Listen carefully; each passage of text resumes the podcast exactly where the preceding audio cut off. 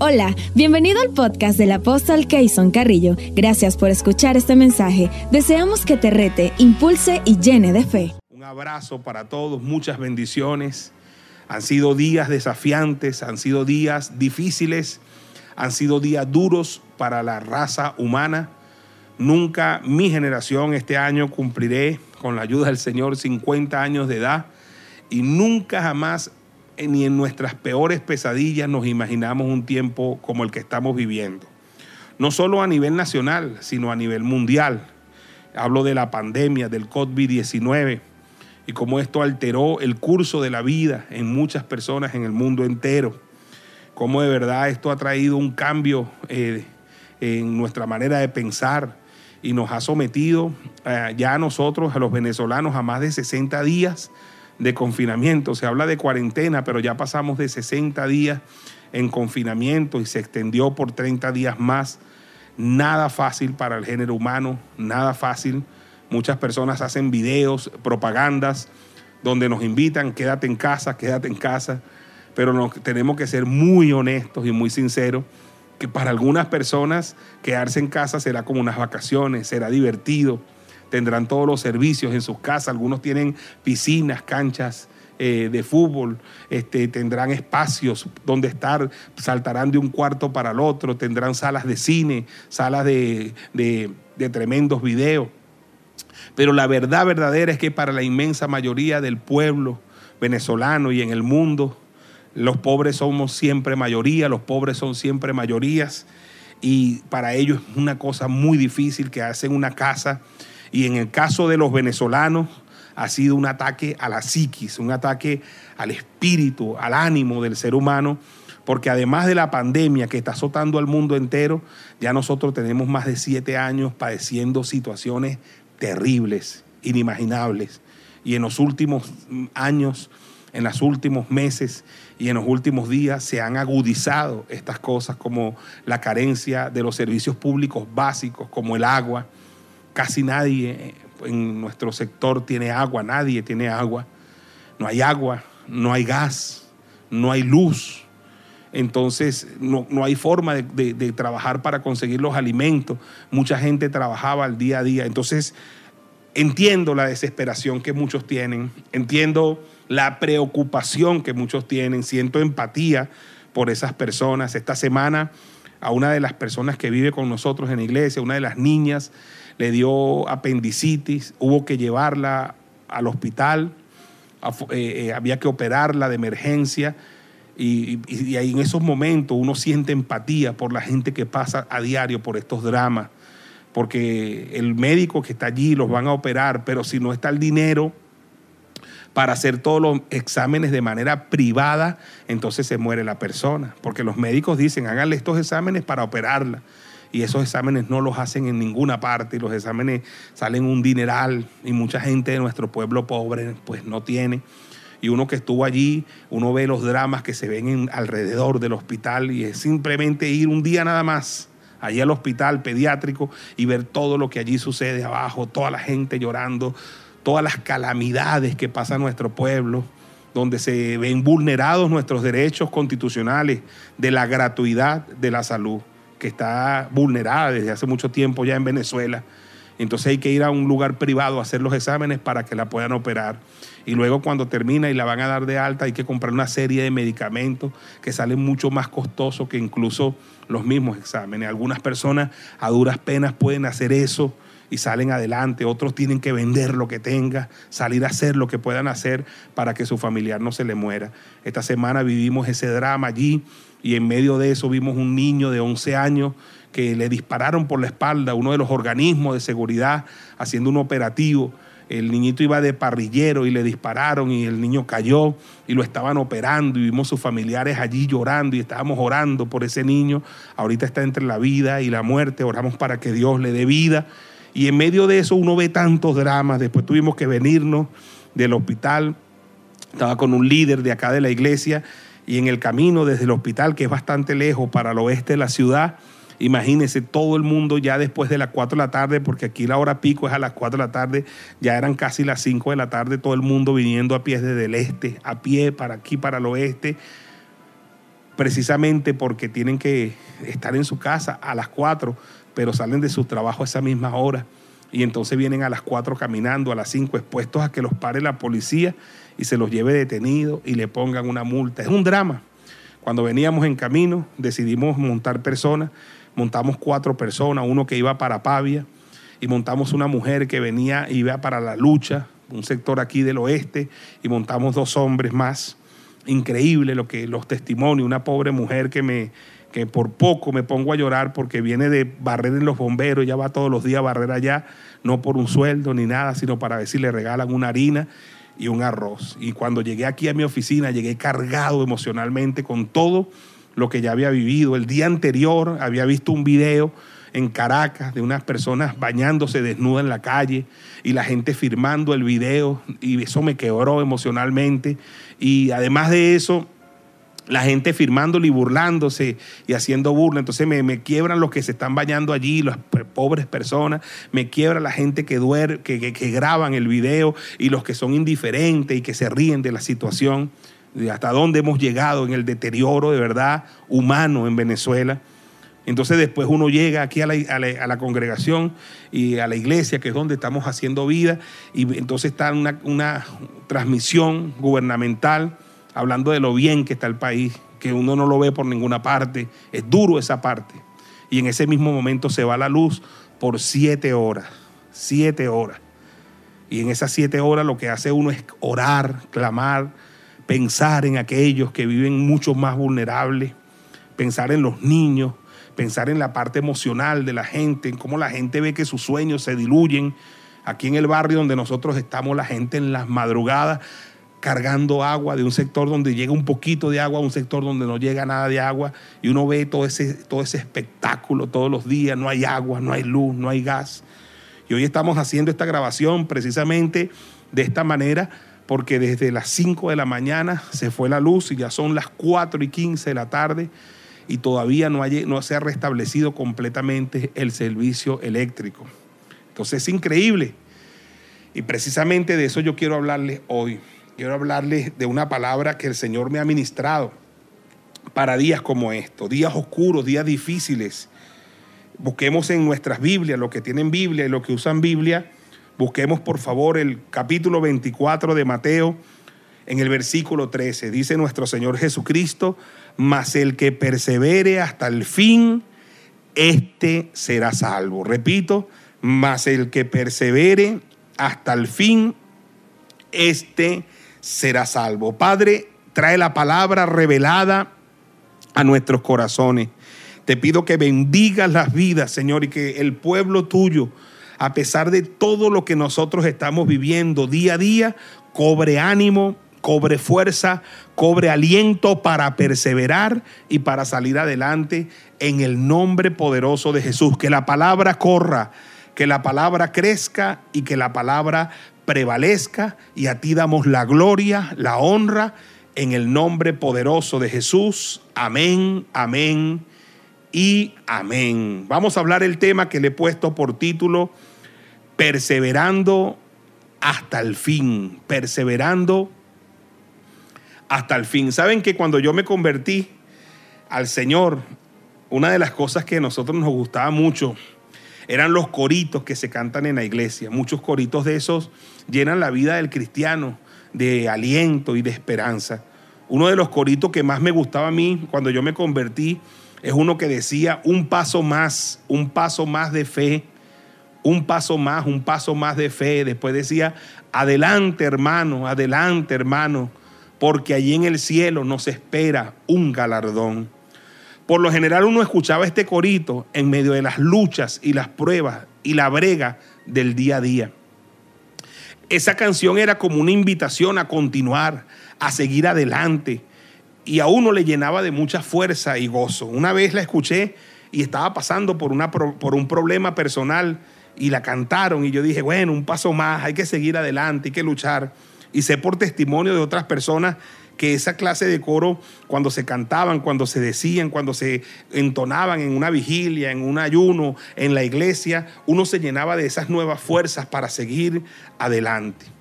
Un paso más de fe. Yo le invito a la gente que me está escuchando a pesar de lo duro que están las cosas en el mundo, porque están duras, porque es difícil, porque los dramas que uno escucha a diario en nuestra pobre Venezuela por lo que está sucediendo y lo que está pasando, no es nada fácil, es muy duro, pero les invito a todos a un paso más, un paso más de fe, un paso más, un paso más de fe. Adelante, hermano, adelante, hermana, porque allá en el cielo nos espera un galardón. Ahora, el Señor Jesús nos dice, el que persevere hasta el fin, este será salvo. Ahora, ¿en qué contexto nos dice el Señor esa palabra? Sería bueno, siempre es bueno ver el texto, pero ver el contexto. ¿En qué contexto el Señor nos dice, el que persevere hasta el fin, este será salvo? No es precisamente en un contexto donde todo va de maravilla, no. Por el contrario, es una profecía tremenda y dura sobre el futuro para ellos y que para nosotros sería una profecía en pleno desarrollo.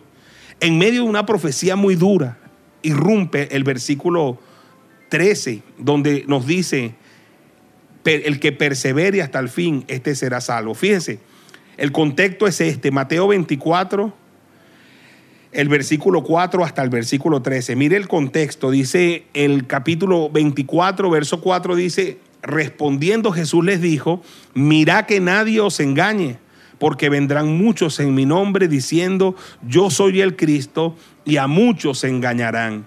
Y oiréis de guerras y rumores de guerras. Mira que no os turbéis, porque es necesario que todo esto acontezca, pero aún no es el fin, porque se levantará nación contra nación y reino contra reino, y habrá pestes y hambres y terremotos en diferentes lugares. Y todo esto será principio de dolores, principio de dolores.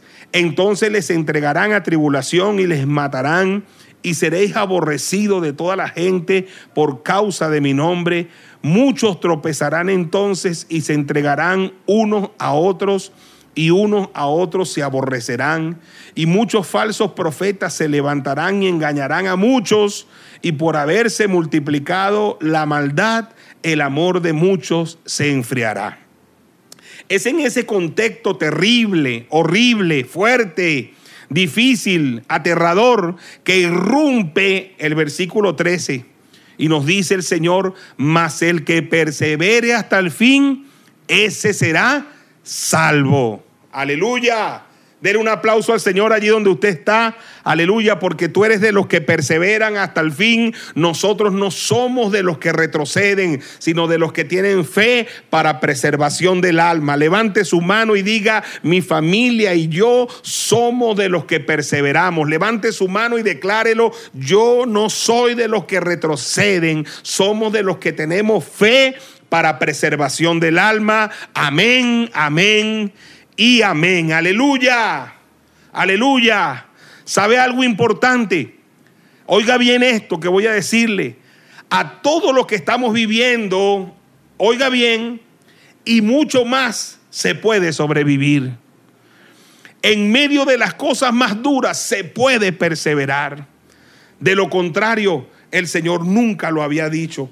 Mire, estos días he visto unas imágenes por las redes sociales dolorosas de gente diciendo me voy a volver loca con lo que está pasando aquí en Venezuela, me voy a quitar la vida, no tengo que comer. Y, entiendo, entiendo, uno debe ser empático, tener empatía por los que sufren, por las personas que de verdad están padeciendo tremendas, tremendas dificultades y que nadie quizás les, les ayuda.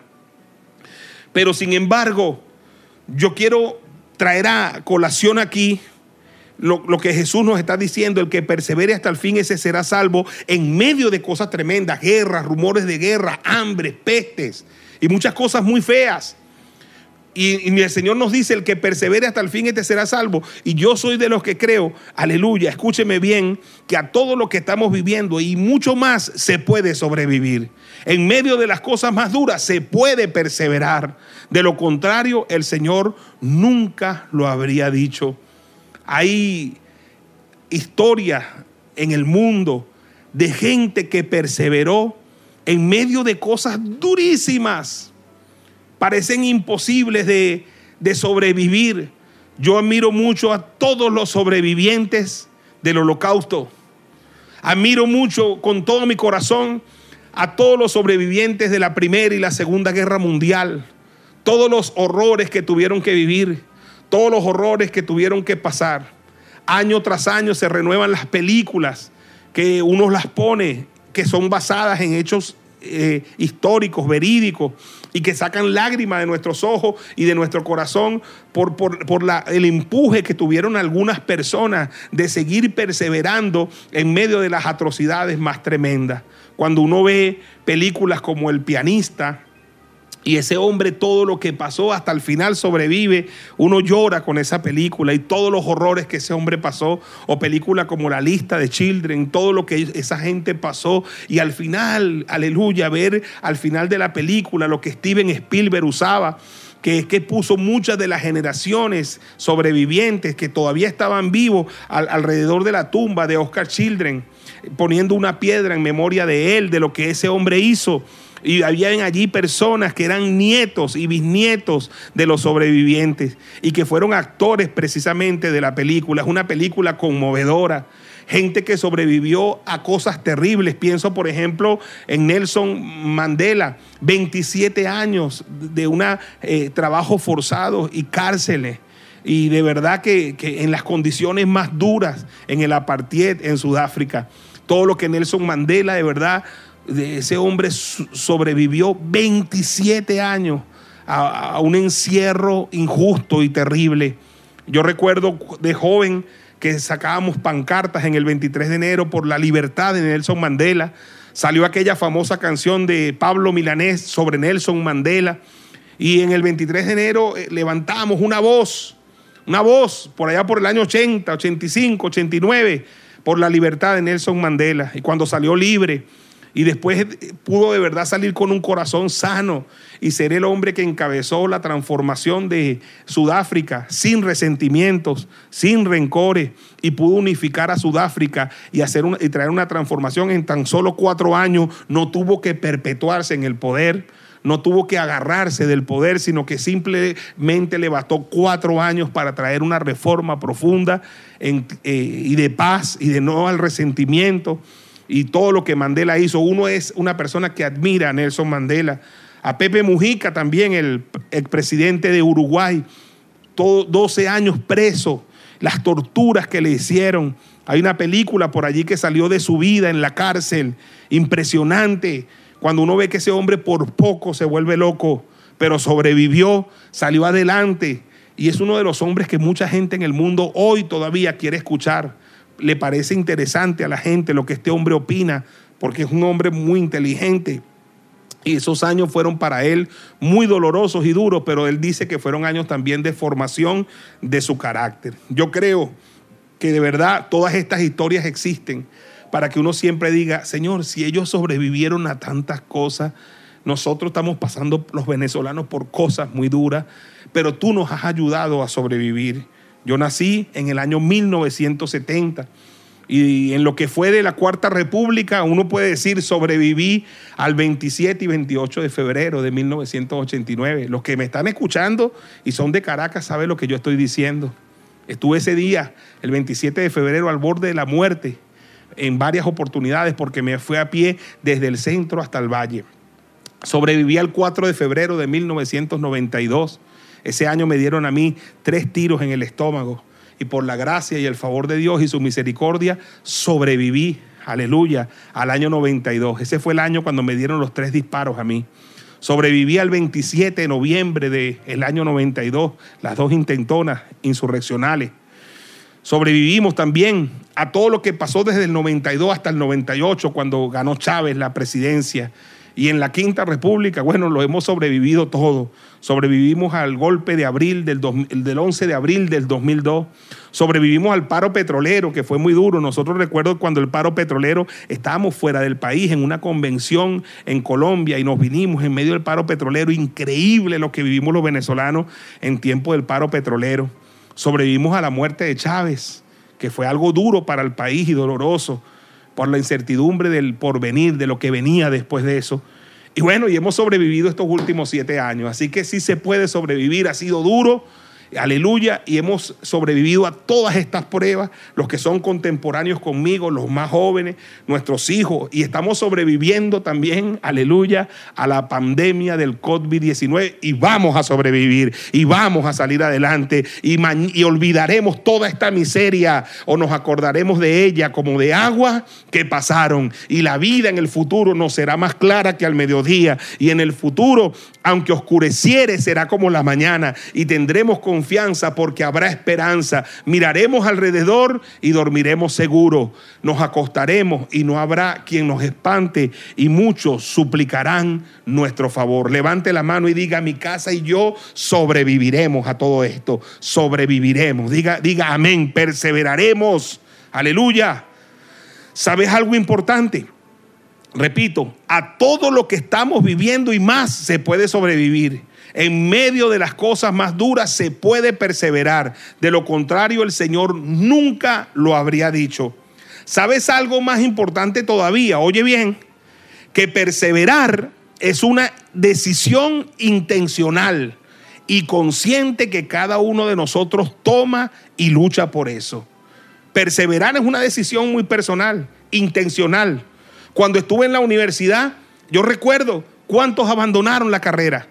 Solamente le pido a los que han, tenido la oportunidad de estudiar una carrera universitaria, cuántos empezaron el primer día de clase y cuántos terminaron allá en el acto de grado. Es un poema, eso es un poema, porque empieza un grupo grande, pero cuántos terminamos allá, cuántos nos graduamos con la toga, con el birrete, con el título. Un número muy minúsculo para el que comenzó. Pero los que perseveramos y los que llegamos a ese momento fue una decisión muy personal que tomamos, mientras otros abandonaban, mientras otros se cambiaban de carrera, mientras otros dejaban de estudiar, mientras venían todas las dificultades, tomamos decisiones de perseverar hasta el fin. Perseverar, repito, es una decisión intencional y consciente que cada uno de nosotros toma y lucha por eso. Cuando el Señor dice, más el que persevere hasta el fin, yo quisiera decir, el que tome la decisión de perseverar. No digas que no vas a sobrevivir a esto. No digas me estoy volviendo loco. No digas me voy a morir porque tú no morirás, sino que vivirás y contarás las maravillas de Dios. Di amén y dale un aplauso al Señor. Aleluya. Aleluya. La verdad que muchos deciden no perseverar y se rinden en medio de tantas luchas y pruebas. Su vida devocional se desmorona, su fe se tambalea y se derrumba, su esperanza eh, también se tambalea, dejan de practicar los principios y las disciplinas que una vez le funcionaron y le dieron la victoria.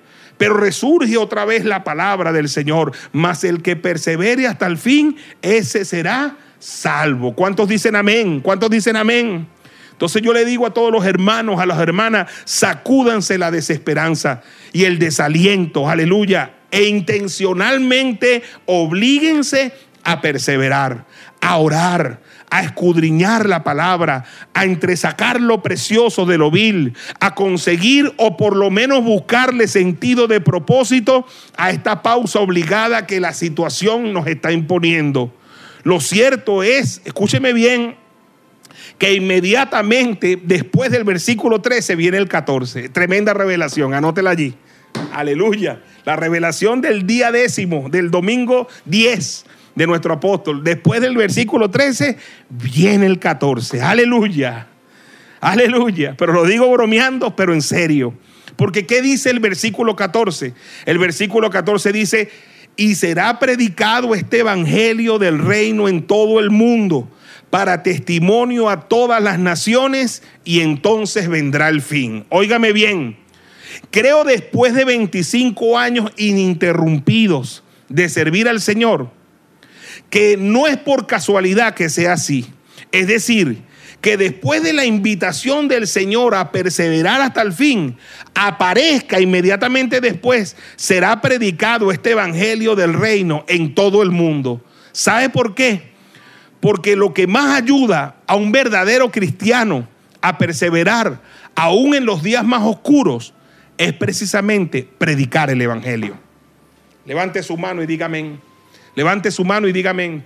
Oiga bien, lo que más ayuda a un verdadero cristiano a perseverar, aún en los días más oscuros, es precisamente predicar el Evangelio. Es decir, estar activamente involucrado en la gran comisión, ya sea orando, ya sea produciendo finanzas para dar y empujar la obra de Dios, o ya sea haciendo la labor evangelística, predicando la palabra. Cuando tú te involucras en la gran comisión de manera intencional, vienen nuevas fuerzas. Hay un sentido de propósito y te es imposible desmayar ya que eres un instrumento de Dios o una columna financiera del reino de Dios y el Señor te multiplica la fuerza aunque no tengas ninguna. Levanta tu mano, por eso te digo, cobra ánimo, cobra fuerzas Aleluya, queda mucho camino por andar y Dios va con nosotros y no nos ha dejado ni nos ha desamparado y nunca nos va a dejar y nunca nos va a desamparar. ¿Cuántos dicen amén? Aleluya, aleluya. No sé cuántos me están siguiendo la palabra, pero uno puede estar pasando por sus dramas.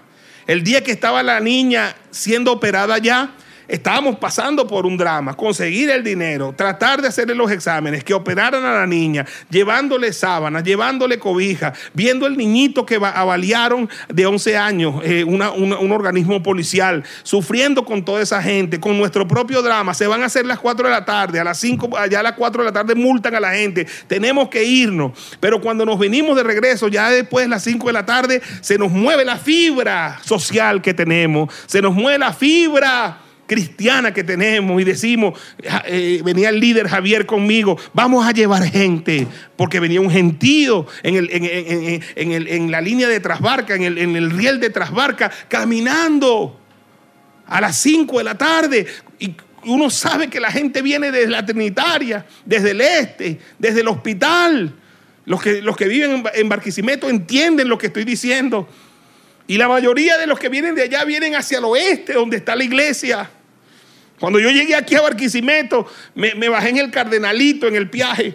Me estaba esperando mi apóstol Ignacio Alastre, allí sentadito. Y cuando se montó al carro, le digo, ¿a dónde es, apóstol? ¿Para dónde vamos? Y me dijo, ¿qué eso? Dale, dale, hasta donde pierdas el conocimiento. Dale, hasta donde el diablo perdió los calzones, me dijo. Y entramos por las trinitarias, eso le dimos y le dimos y le dimos. Y, y en verdad Casi pierdo el conocimiento cuando llegué aquí. Aleluya. Tremendo eso, hermano. Tremendo. O sea, el que es de Barquisimeto sabe lo que estoy diciendo. Gente a pie todos los días.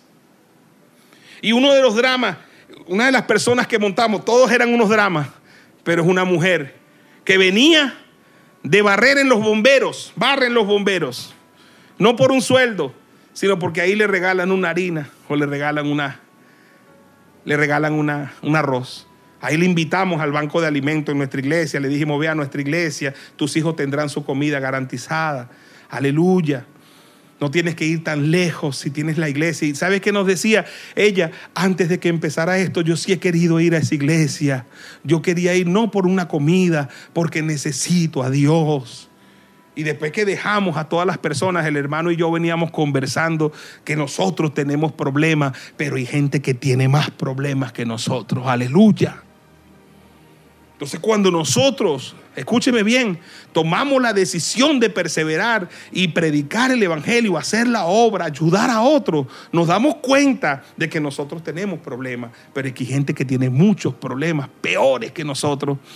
Y yo no sé pero el cristiano sabe y el mesemista sabe que cuando uno sirve a otro hay un grado de satisfacción que no lo da ninguna otra cosa.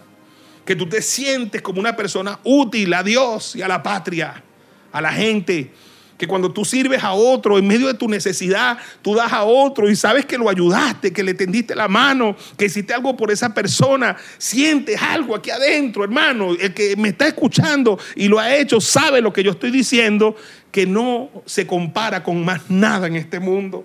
No hay nada que se compare cuando tú sirves a otro y cuando tú sabes que fuiste instrumento de Dios, aleluya, para que otra persona pudiera ser bendecido y pudiera ser tocado.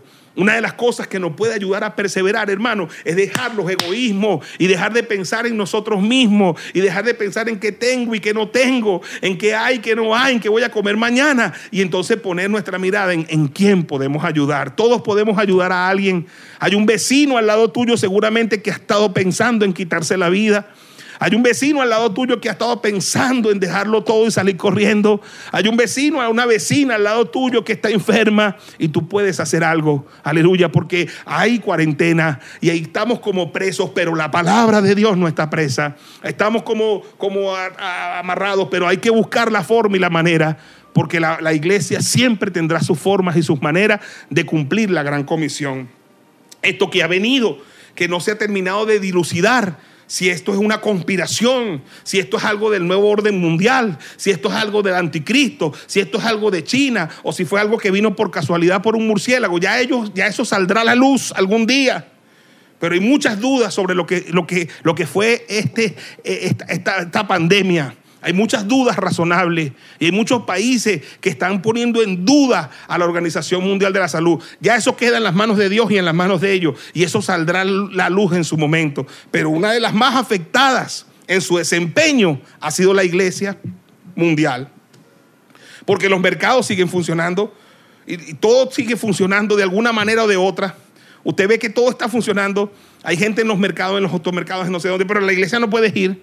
Increíble lo que está sucediendo. Y uno se sujeta y la iglesia se sujeta porque dijeron, porque lo otro. ¿Sí me entiende? Y nos estamos sujetando y tratando. Pero la iglesia siempre busca su forma, aleluya, escúcheme, de cumplir la misión. Porque la palabra de Dios no está presa. Esta es una. Estamos grabando la palabra para que la palabra vaya a las casas, vaya a los hogares, aleluya. el banco de alimentos, buscamos la forma de atenderlo. El banco de medicina, buscamos la forma de atenderlo. La iglesia de las azoteas, que la palabra vuele. Pero nada ni nadie puede detener la obra de la iglesia. La iglesia no está en cuarentena.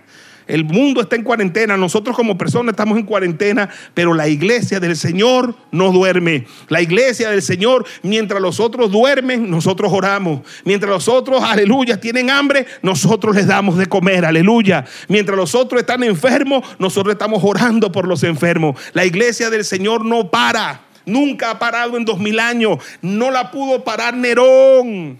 No la pudieron parar los emperadores romanos. No la pudo parar Stalin con el comunismo en la Unión Soviética. No la pudo parar Mao Zedong con el comunismo. No la han podido parar en Corea del Norte. No la pudieron parar en Cuba. Y no la podrán parar en ninguna parte del mundo porque la iglesia vencerá. Dele un aplauso al Señor y diga amén. Aleluya. Aleluya. La iglesia vencerá la iglesia triunfante, la iglesia vencedora, que su misión es con todos, que la misión de nosotros es hacer discípulos a todas las naciones y predicar el Evangelio a toda criatura y ser testigos del Señor en Jerusalén, en Judea, en Samaria y hasta en lo último de la tierra. Involúcrate, hermano querido, en la gran comisión. Involúcrate, aleluya, en la oración. Podemos hacer mucho de rodillas, orando aleluya, por nuestro país, por los que gobiernan, por los que queremos que gobiernen en el futuro, por nuestros países. Podemos orar por esta pandemia, podemos hacer mucho orando, aleluya. La palabra dice que la oración del justo puede mucho. Podemos hacer mucho cuando tomamos de nuestro alimento poco que tenemos y lo compartimos con alguien más. El que le da a un pobre, a Dios le presta. Y el bien que ha hecho, Dios se lo va a regresar.